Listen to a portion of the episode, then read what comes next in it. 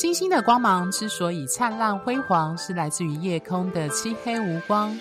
生命的故事之所以动人心弦，是源自于人心的曲折离奇。Hello，各位听众，大家好，欢迎收听《哈 Star 惺惺相惜》Podcast。我是金木和尚，落母羊座在五宫，海王星二宫，很不会理财的金牛座 Coco 米。我是太阳合周天底落狮子座，外显很不狮子的狮子座 Tia。好，今天呢，我们要回到你来攻杀小后宫占星传之你的宫位、你的舞台的二宫跟八宫的主题。那我在讲今天的主题之前，我就想要说，我们每次念的口号，终于今天要提到我的海王星二宫。我不知道 Tia 在我们今天讲的主题二跟八宫有什么新题。你有什么新题？我我今天在念 slogan 的时候也想说，哎、欸，我们终于要来解释我们讲的那个宫位到底是什么意思了，就是终于要破梗了，在这第五十五集。对，好，那首先呢，在讲到二八宫呢，大家想到的在黄道星座的对宫，它分别就是金牛座跟天蝎座守护的。那我们先来讲金牛座守护的这个二宫。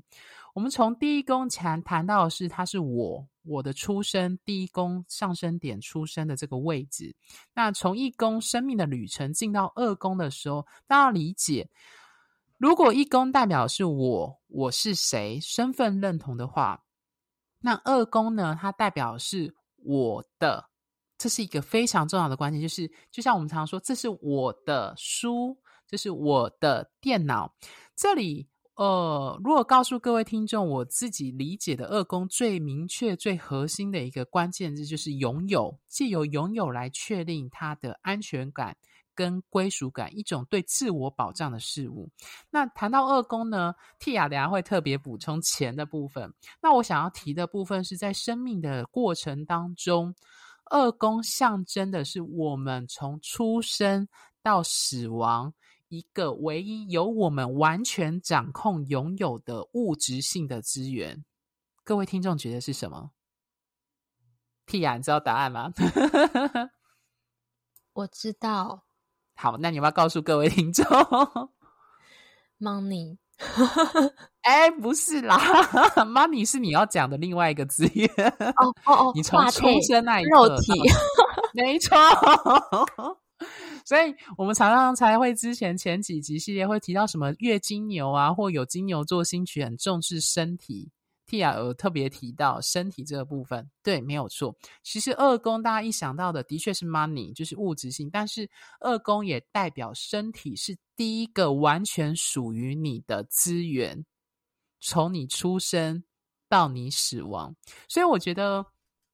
二宫对我来说有一个算比较宗教性的用词嘛，叫做道成肉身，这样子就是我们常说一宫如果是我的话，那二宫代表是我的，我拥有的东西，所以。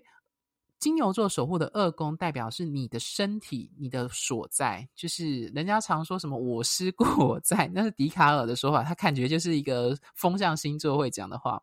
但是如果是对金牛座或是土的土元素特质来说，二宫的主题，它其实强调是一种我们的肉体，我们所拥有的事物，物质性的资源。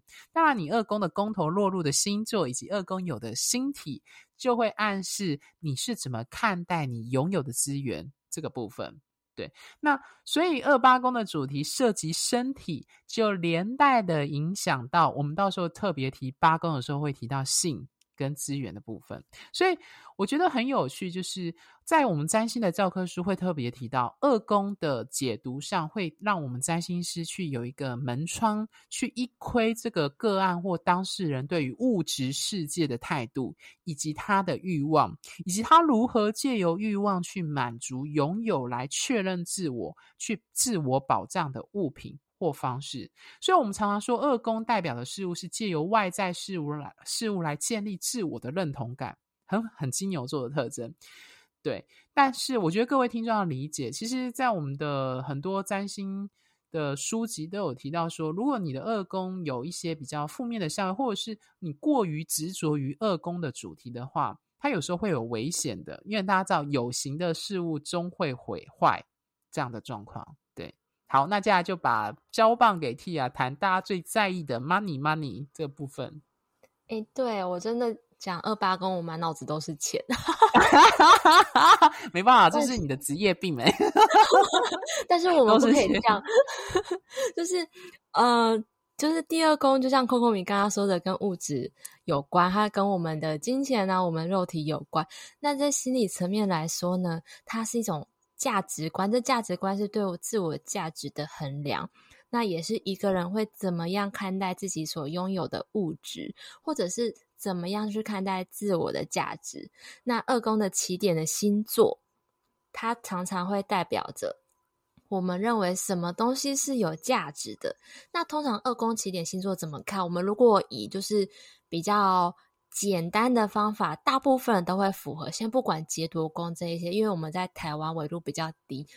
我们大部分的二宫的起点会是上升星座的下一个星座，比如说我的上升星座是金牛座，那我下一宫二宫的起点就会是双子座，以此类推。但是如果大家不会看，可以简单的先用这个方式来辨别，或者是上网站占星之门去查上面的那个图，会写说你的第二宫是什么星座这样子。那二宫的起点星座，它会代表的是。我们会为了什么东西花钱？像是我的二宫的起点是双子座，所以我真的还蛮会花钱去学东西的。然后我学的东西也没通常没有什么共通性，比如说我会去学呃精油啊，然后玛雅历啊，房地产投资啊，怎么做蜡烛啊，就是很跳动的、嗯。真的，各式各样吸引你吸引你好奇心的，就会让你想花钱去学。对对对对对，然后但是我们有个通病，就是我我们在投资也有这个通病哦，就是我们三分钟热度吗？可以这样，也也可以这样说，或者是说我们学了之后变化性太多，嗯嗯，或者是我们学了之后不一定会使用。就是你如果真的是要把你学习的东西来变现的话，哦、你就要好好的使用它。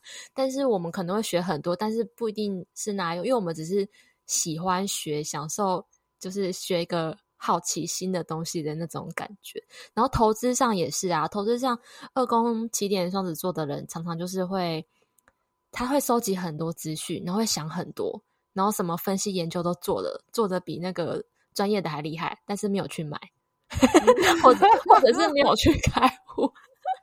我我，我之前真的很双子，我觉得你这方面真的超像双子。哎呦，我之前在脸书就有个脸友，他问我。怎么开户？是国内的哦，台币怎么投资开户？你知道他问了一年呢，我那时候就想说，他是不是什么东西 跟我一样在双子座？只说不练吗？就是会会执行很久这样子。OK，我记得这件事情，我有。我有跟 Coco 米分享过，然后我我有问过 Coco 米，Coco 米二宫的起点是射手座，然后里面有一个海王星，所以我当时我记得你当时有跟我分享，你会去买跟梦想有关的东西，对不对？没错，我非常有这种特征。嗯，那是我可以分享一下，对，嗯。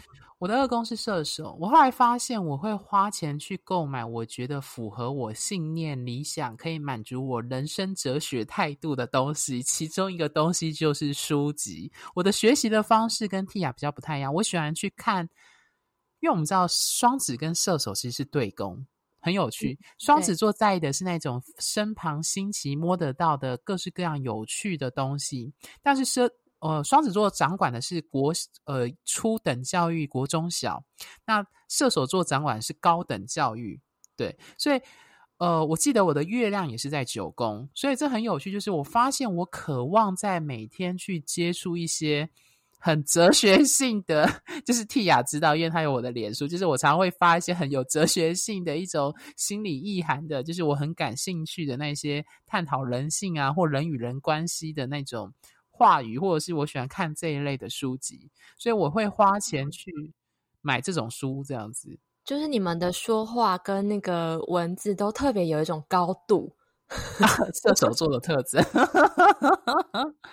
对，然后我必须老实说，我的花钱态度真的还蛮海王星的，就是。我就像刚刚 Tia 说，我花钱会是买一种梦想跟理想，而且那个梦想跟理想要符合我射手座的那种信念。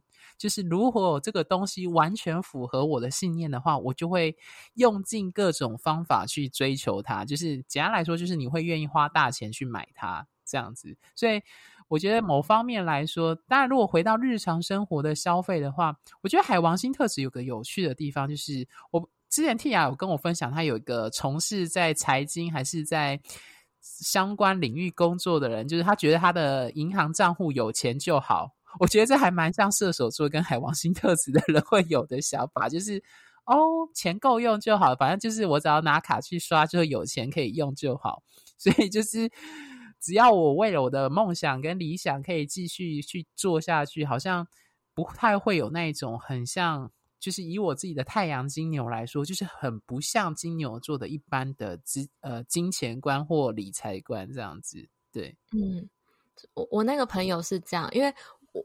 二宫啊，二宫的起点很特别的是，它也代表我们会怎么样处理自己的资源。那怎么样处理别人的资源是看八宫的起点。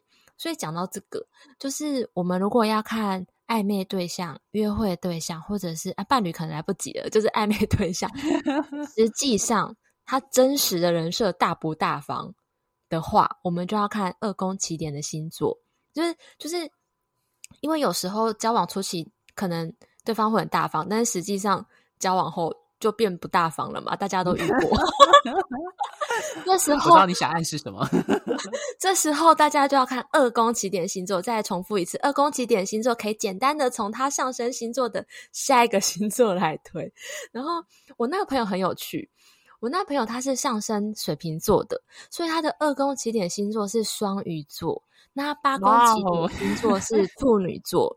所以他就像。我之前分享 Coco，你还记得？他对他的钱非常的迷糊哦，然后他就是那种，他跟我说他赚不少，但是他就是确定说他的薪资户有钱进来，他就好了。而且他对伴侣也很大方，他对伴侣就是伴侣一切的生活费用都是他包办的。我以前有可以把他介绍给我吗？开玩笑的，继续。我以前有交往过上升水平的，我也是生活费用一切对方包办。我刚刚这样，听众听完就觉得我们现在的目标就是要找上升水平的人这样交往。没错，没错。然后，然后我那个朋友很有趣，他的职业是交易员，所以他八宫的起点是处女座嘛。他在处理别人的钱，就是公司的钱，非常处女座。他看价差那些反应速度非常的快，但他只要一他。你知道那么厉害的人会来问我理财的规划，因为他对他自己的钱就真的没有办法，就是 像海王星那种，就很模模糊糊，然后说：“哎，我到底要买保险还是我要投资股票？”他不知道，但是他是交易员，这有没有非常的在金融界工作的人这样？对，非常经典的案例。嗯，我再补充说明，就是我们有再次强调，公投的公主星非常的重要，不单单是星座。那我分享一下我自己的命盘，因为我的二宫的宫头是射手，所以射手座的守护星是木星。我的木星呢，落在五宫，金木合相，落在母羊。所以我在花钱的态度，要知道花钱观也跟金星有关，除了二宫之外，所以我对。我对于我的兴趣嗜好是很愿意花大钱的，对，这也是我的另外一个花钱的模式。嗯、我有听过有人觉得，就是二宫里面很多颗星，或者是二宫里面有木星，代表这个人这辈子不愁吃穿，或者是他很有钱。但我实际上看到的，好像不是这样诶、欸、就是我发现教科书上这样说吗？我忘记是教科书还是是有路人跟我说，就是他这样觉得。但我实际上看到的是，呃，二宫有很多颗星的人，他们不一定真的有钱哦，但是就是不是到很有钱那种。他们但是他们的确不会到缺钱，但是比较明显的是，他们非常在意钱，就是对那个、哦、是真的对。几块钱呐、啊，差多少？或者是你怎么不给我钱呐、啊？或者是呃，就是可能会稍微的比较有理财观念，对于自己口袋里面有多少钱算得非常精准，这样子。就是有金星啊、水星在二宫的人，他们会很在意自己拥有的东西。我想沿着 Tia 分享的，有人会说。呃，木星在二宫，因为木星是吉星嘛，就代表你可能资源丰沛。但是我想沿着 Tia 说的，应该是有时候我们在说一个人的资源丰不丰沛，什么桃花运好不好，木星它的确是吉星，但是有时候它反映的是当事人的一种安适自在，他觉得哦，我的资源很丰沛，可是他的丰沛是觉得他自在的状态，他觉得并不是说你说木星落二宫一定会家财万贯。大家可以理解我的意思吼，就是他觉得他能够，他在他使用的额度上，他觉得很自在、很自由，一种像是说，哦，诶，有钱用，OK，很很近，就是那种很自然而然，就是不会被受限，因为木星强调一种自由扩张，对，他可能不一定真的是家财万贯啊。对，但是我们的经验是，通常这种人，如果木星落二宫的人，他的只要没有特殊的相位，注意还有相位，或者是二宫宫头的星座是落在某一些星座守护公主星有什么，基本上应该它是一个属于物质算是一个中上中庸的一个状态，对，不会说到穷这样子的状态。然后我发现行运行运的木星啊，就是通过二宫或者是金星通过二宫的时候，真的那段时间财运都比较好诶，不是投资运哦，是莫名其妙就会有人给你钱之类的，或是你的工作会有一些新的金源跟资源进来，对对对对对对对对对对对对。我还想要再补充，就是我之前有遇过一个个案，他是他有说他的冥王星是在二宫。我们知道有些人会觉得冥王星二宫是不是代表，因为他有困难、挑战、死亡等等，但是不一定，因为冥王星我们刚刚有说，冥王星也代表隐藏的东西。所以我通常我自己在解读的时候，当然还要看你的相位跟星座啦。那如果单就冥王星二宫，我不会马上解读说他一定是什么，他没有钱啊，很困苦，要经历什么磨难。冥王星的挑战，他赚黑道的钱，对，我会解释说他有资源，可他的资源比较难看得到，他要花比较多的心力去把这个钱跟资源挖出来，或者是他可以去保险业啊，他可以去保险业，就是跟死亡有关，或者是那种。卖塔位的啊，这好像是八宫比较更是明显了。没有没有没有，因为他是冥王星在二宫，就是任何落在二宫的行星都是我们可以赚钱的工具啊。我懂你的意思。对对对对，所以他要做跟冥王星有关的东西。对，所以我觉得其实如果你的冥王星是落二宫的话，不一定代表你只是要花多一点时间跟精力去把那个钱从地底。或隐藏的地方，把它挖出来，这样子，对，嗯，OK，好，那我们接下来讲八宫。Tia，你讲到八宫，你会怎么分享给听众？你对于八宫的理解和解读？嗯，我们刚刚在录音前有分工，就是我就讲钱，然后扣扣你。八公对我来说，就是我们与别人共同的钱，从他人 得来的金钱跟资产。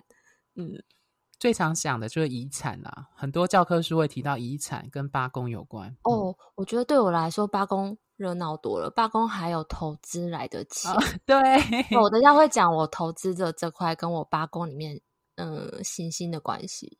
OK，各位听众要竖起耳朵仔细听喽。如果你有在投资的话，你先讲性的部分。好，你要留留压轴这样子。好。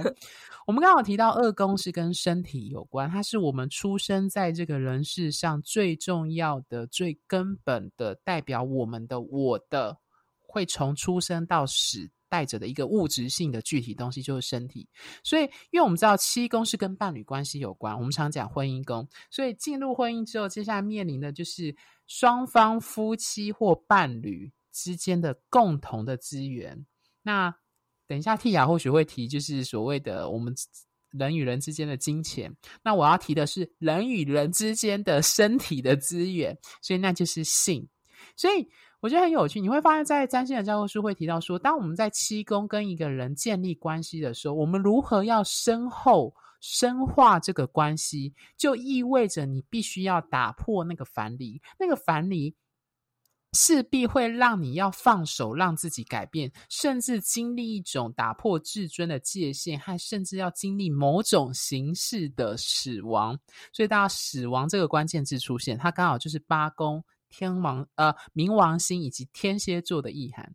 所以，我不知道各位听众有没有听过，在就是欧洲好像是法语吧，我不太确定，他们在形容性高潮就叫做小小的死亡。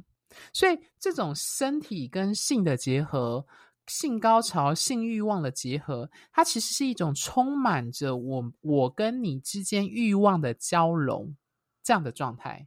所以我们常常说那种身体，我不知道有没有一些听众，或者是可能要回到你自己的性经验去理解说，从性经验当中去感觉到与对方身体深刻的结合的状态，它就是非常有八宫主题的感受。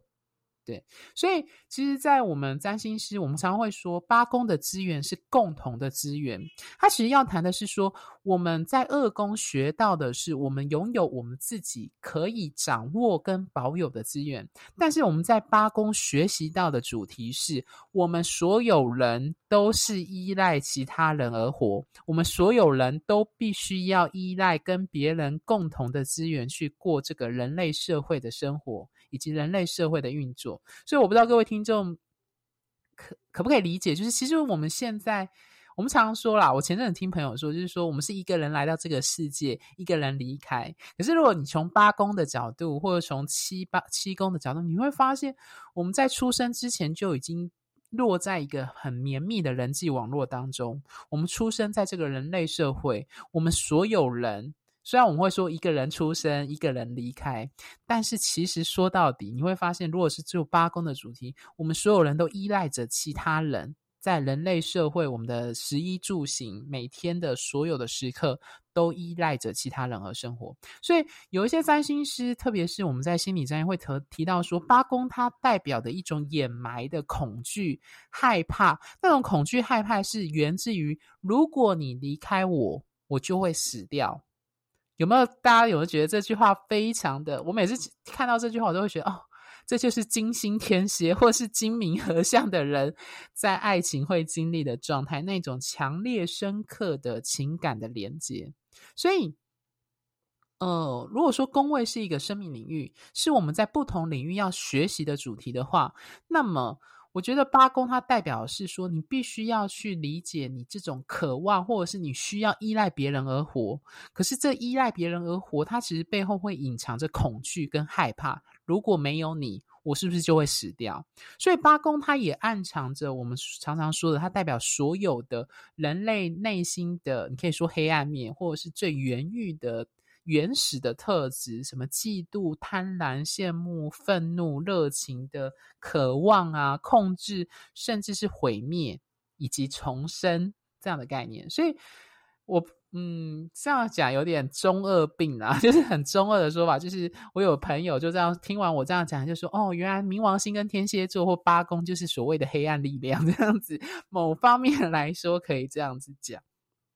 对，所以对我们占星师来说，如果一个人的个案，他的命盘当中的八宫有非常多的星体，那我们会相信这个部分一定势必就心理占星来说，一定他要坦诚和诚实面对这个自己内心心中的黑暗面这个部分。呃，如果他能够诚实的去面对这个课题，我们往往就会说他有点像菲尼克斯，就是所谓的浴呃凤凰的概念，能够浴火重生。对，好，那 money money 的部分就交给 T 呀。我想先延续一下刚刚 Coco 米讲的，就是嗯、呃，在宫位里面啊，第五宫跟第八宫都跟性爱有关系，但是第八宫的性爱是就像 Coco 米刚刚说的，它比较包含的那种原动力是那种。深刻存活要活下去，对，权力啊、恐惧啊，跟金钱的 power 的概念其实是一样的。武功比较像是玩乐啦，欢乐，对，就是开心、浪漫、恋爱的那种感觉。嗯，对对对。然后八公真的是那种，呃，我现在要占有你、壁咚你的那种感觉。然后，嗯、呃，所以八宫有时候也跟我们害怕的事情有关。八宫的情绪，第八宫跟第四宫的情绪都会让人不太舒服。那第四宫的情绪，它是那种可以意识到的情绪表层，嗯、或者是我们家庭这边来的故事。但是第八宫的情绪，有时候是藏在心里很深的地方哦。你有时候会觉得有一种莫名的焦虑或是躁动，但是你说不出来具体的原因是什么。那通常这种情绪就会归八宫来掌管。所以因为你没有办法很明确的去标示它，很多东西都在你的比如说嗯、表意识的更下面那一层，所以八宫有星群的人，或者是八宫特别热闹精彩的人，真的需要花很多时间空间，像 Coco 米刚刚说的，走入地狱，嗯、或者是走入。你要花很多的，可能花时间、花空间，或者是花金钱去咨商，然后去走入你心里很深的情绪，看一下这个会勾动你表层情绪的锁链是什么。所以这是八宫的人比较辛苦的地方。嗯，那讲完八宫的黑暗面，我们来讲点开心的，就是钱的部分。我们说二宫是。钱的话，八宫就是我们与别人共同的钱嘛。那教科书上面会说，第八宫是我们从别人那边得来的金钱跟资产。那这个套用在投资的投资的地方的话，有些人会说，为什么它跟投资有关？是因为投资市场上面是 zero sum game，就是零和赛局，你不是你输钱就是我输钱，所以有人会说。呃，投资运就是要看第八宫，因为它是从他人得来的金钱。不不不不不，这个观念是错的。呃，金融市场不是 zero sum game 的。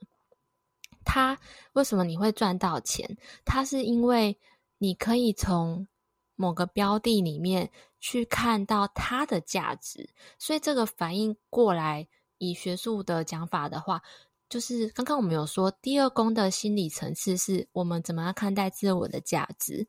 那第八宫就是别人的价值，因为我们看到别人的价值，所以我们可以赚到这个钱。那个呃，我赢钱，别人就会输钱的观念是错的。原因是因为今天我可能卖到，假设我卖一百块好了，然后我赚钱了，但是买在一百块的人。不一定会输钱呐、啊，他不一定买贵，因为未来可能涨到一百二。你们知道这概念吗？就是它它金融市场它是很很多交易对象，然后很多时空串在一起的。它不是说一一笔我输钱了，对方就一定会赔钱，不是，有时候会，但是不是全然都是这样子。我会这样讲，是因为有一些人因为这个关系，他就不去做投资。所以我想要 在这边跟大家就是更正一下这个概念。那我们要怎么样从呃投资上面赚到钱呢？这个方式可以看第八宫。例如，我举我例子来说好了，我第八宫的宫头是射手座，那第二宫的宫头是双子座。很特别的是，我的二宫里面有凯龙星。然后我的八宫里面有土星，所以我那时候 对我正要说，可以大胆大胆插话嘛？嗯、你的第八宫宫头是射手，里面有土星，就代表你应该会花不少时间精力，特别是时间去钻研投资相关的高等技术，是这样吗？射手座的，郭敏讲的非常正确。我我，我就是 遇到我的现在的工作，他是我我换过四个工作，然后现在这个工作是我真爱。那我工作就非常符合，我现在工作就非常符合 Coco 米刚刚说的那个特质，就是他必须要花很多时间去研究金融的这些东西，而且又是在土星相关主题的机构里面，对吧？嗯嗯嗯嗯，好，没事，好，有点离题。Okay, 然后，sorry，所以，所以我在二宫里面有凯龙啊，我都会开玩笑。二宫，呃，我二宫其实双子座嘛，双子是代表跟我们比较邻近的社会。那如果是用金融圈来讲的话，我就会说是国内台股市场。那我八宫的宫头是射手座。射手座跟国外有关系，对，所以我都会戏称我自己每次投资台股都会受伤，就是因为我二宫里面有凯龙星。然后我刚刚有说，我二宫的起点是双子座，我是我们虽然做了很多，八宫的是射手座嘛，嗯、呃，两个都是跟知识有关的星座，这两个，嗯，就是我们会做很多 research。但是呢，不一定真的会去执行。那我人生第一次真的去执行，然后真的赚到钱的，就是因为我去投资了美股。那我就是，然后我们有一个专业占星里面有一个占星地图的工具，就是它可以画出一个世界地图，然后看你星盘的哪一颗行星通过哪个国家。比如说金星通过纽西兰好了，那你去纽西兰，你可能在那边会找到真爱，就是那个比较快速简单的讲解是这样子。那我就是完全照我八宫的宫位去去做投资。然后就真的有赚到钱，像我八宫起点是射手座，所以我去投资国外的。然后我的在线地图的土星通过美国的，所以。我在美国投资美股是用价值投资法，大家知道价值投资法就是需要时间去做累积，这些都方方面面都符合了我的土星。那我就是，对。那为什么我要分享我的故事呢？就是因为很多你们去查教科书，如果你们去打土星在第八宫，他一定会说什么你们就会欠债啊，或者是帮别人背债啊，点点点点点，把土星在八宫讲的超级可怕。但是真的不是，对，但是真的不是，就是因为星盘它会有很多关键字，还有你有很多选择可以去活出哪个样子的土星，你可以选择不要去活那个背债的那个土星啊，你可以像我一样去转换关键字，然后去。其实我不是刻意转换啦，我是做了之后才发现，诶，怎么那么符合我的星盘这样子？就去做价值投资法，去做一些需要时间累积的方面。当你完全的活出你的星盘的八宫的时候，诶，很奇怪的钱就会变多喽，这样子。所以有时候不要太相信那个网络或者是教科书上面的说法，应该这样讲啊，就是。呃，不好意思，插的话，就是应该这样说，网络上的教科书说法，它有时候通常比较片面，就是他很快的给你一个食谱式的答案。但是我们要知道，星体它其实是一体两面，甚至是一体多面的。即使是传统上的凶星，它也蕴藏着资源跟可能性。我指的就是一般常说的冥王星跟土星，当然还有火星。所以我们听到土星都会想到比较负面、限制、收缩，比如说考验啊、阻碍等等的。但是大家要知道，就是在我们占星学里面，就是如果一个东西没有办法经得起考验。大家会知道，它有一点就是像我们上一集提的，它是一种空中阁楼，它是一个不真实的，对。所以我觉得插个话蒂亚的投资应该就有意识到说，你比较不适合炒短线，对不对？如果从你的命盘来说，非常不适合，而且我很我也很不适合听别人的，因为射手座就是要相信自己的路，我只要听别人的跟牌那种，一定赔钱。你就是说跟着老师一起投资的那种状态？对对，我我只要因为我的凯龙也是双子座，我只要演跟凯龙有关的都会赔钱。哦，原来如此。嗯嗯哼，了解。嗯，哎，那我想问啊，如果是八宫是双子座的人，他的投资应该要怎么看？我在替八宫是双子的人问，其实是我自己。那你可以去投资国内的股票。就是比较简单，或者是你要投资你熟悉的资源。哦，OK，因为双子座就要跟你熟悉、你临近的东西有关，或者比较有弹性、灵活性跟新的东西，类似这样。对，或者是说，如果你的八宫有其他颗行星吗？没有，我八宫是空宫，也不能这样说啦，就是八宫是空的，没错。你水星在哪？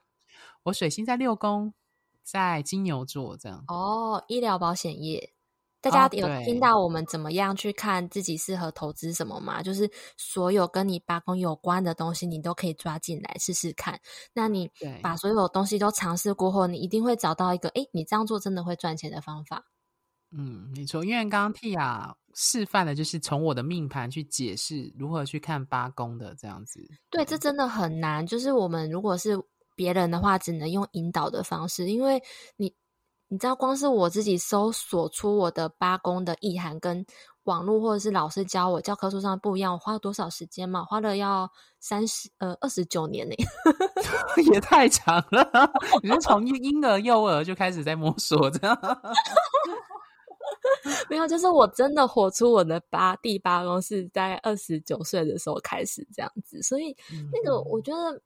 不一定不是每个占星师都可以体验出来的。我我敢我敢这么说，我我可以完我可以完全同意，因为相较于今今天的二八宫的主题，我反而是上一次的一七宫对我的感受非常的强烈，因为我一七宫总总共就有四颗行星。所以一七宫的那个主题对我的人生的巨码来说占比就会更明显。可是我二八宫我比较感觉到是我的二宫啦，因为我二宫还有海王星这样子，就是 比较明显的感觉到有一颗行星压在那边这样子。嗯嗯嗯嗯，OK OK。那最后 Tia 关于二八宫还有什么想补充给听众的吗？哦，就是如果大家听到我的故事啊，然后想要跟我分享说你是怎么样找到适合自己投资方式的，我也很想要听听看，就是可以了解别人的故事，然后我就可以学到更多这样子。那欢迎你们跟我分享。然后我也要帮 Tia 推荐，真的，如果你真的是对于投资，非常的就是想要这方面的解答或建议的话，绝对绝对可以找 Tia，因为在这一方面他真的是专业，跟我不太一样。我的专业是关系跟内心心理关系，还有爱情这样子。所以 Tia 的部分，这部分真的，如果你是对投资、金钱、财富相关，他真的是非常你的第一首选。就是他不单单是占星师，他本身就是在做这个。对，嗯，谢谢 Coco 米。对，不会好。最后呢，就是我们在我们的心星相惜有提供数种的占星服务咨询，当然包含本命盘、关系合盘。那另外一个当然就是流年咨询。如果你对你的今年的二零二二年的运势有好奇，或想知道你的，比如说刚好生日也快到了，想要知道这我们常说的 Solar Return 太阳回归，去看你之后的一年的运势，可以找我们做流年的相关咨询。那我们也有提供比较简单快速的文字咨询，叫解忧信箱。对，比较快速的方便，那请大家务必要加我们的 Line Office 的账号是小老鼠 QCD 六零五零 T，那也可以在我们的节目的介绍上也会可以看到我们的 Line Office 的那个 ID。那如果你是想要针对一个单一问题做深入式的解析的话，我跟 Tia 会提供占星三人行的语音讲解，做深入的你的这个问题的探讨。那最后一个呢，是我前阵子才说的，就是，呃，那时候在上靠背教，就去有台，然后有意识到说，哎，对于在关系，不单单是爱情，你所有的关系里面，有时候我们都会感到对别人的想法。个性为什么他跟我互动，或为什么同样一件事情他会做出这样的决定？他脑袋瓜里到底在想什么？那我提供，因为如果算关系和盘又他很费工，不否认也比较贵，所以如果你想要做比较简便，想知道对方的念头想法，想知道如何借由这样的方式去跟对方相处或互动的话，那我有一个叫关系点线面的比较。快速、比较迅速的方式做这样的命盘的咨询，让你知道，如果你是暧昧对象的话，知道他的价值观、喜好或如何让对方取得好感这样子。那我自己本身呢，也有做演讲邀约。那如果各位的公司行号或组织有需要三星的相关的讲座或者是教学，也欢迎邀请我。那在我们的心星相惜的官方网网站。可以 Google 搜寻“星星相惜”，那各位听众也可以看到做的非常精美的一个网站，那上面有我之前写的一些专业的占星文章，那欢迎各位点阅。那各位听众呢，除了追踪本节目外，如果你很喜欢我们的节目，欢迎在我们的脸书跟 IG 按个赞。那在下一集呢，我们就要进入到三九宫，也就是双子座跟射手座守护的宫位。那各位听众敬请期待。星星的光芒之所以灿烂辉煌，是来自于你们的订阅与赞助。哈斯达心心相惜，真心相待，专属于你的心愿。拜拜，拜拜。